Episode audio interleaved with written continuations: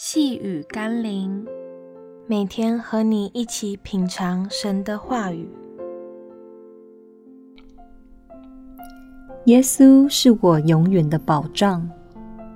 今天我们要一起读的经文是《约翰福音》第四章二十五到二十九节。妇人说：“我知道弥赛亚要来，他来了，必将一切的事都告诉我们。”耶稣说：“这和你说话的就是他。”那妇人就留下水罐子，往城里去，对众人说：“你们来看，莫非这就是基督吗？”千万不要在不知不觉中把基督的信仰当成算命来看待。今日有许多基督徒迫切地想知道自己的未来，于是追逐所谓的先知。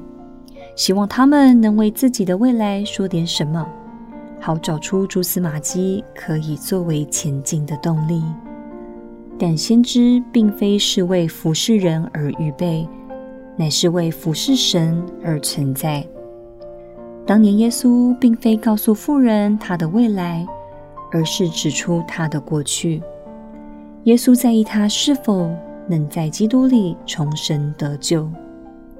一个重生得救的人，又何须担忧自己的未来？因为无论环境如何，都必然是在基督里，也必然恩典够用。我们更需要的是，求主让我们不是看见自己，而是看见他是基督。让我们一起来祷告：耶稣，我知道你乐意告诉我所有关乎我的事。但你更在乎我是否知道关乎你的事，并知道关乎真理的正确意涵。因为我知道关乎我自己的事，并不能改变什么。但若我知道关乎你和真理的事，我的未来就有无限的怜悯、恩典和祝福。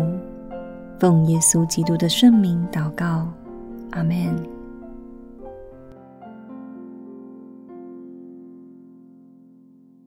细雨甘霖，我们明天见喽。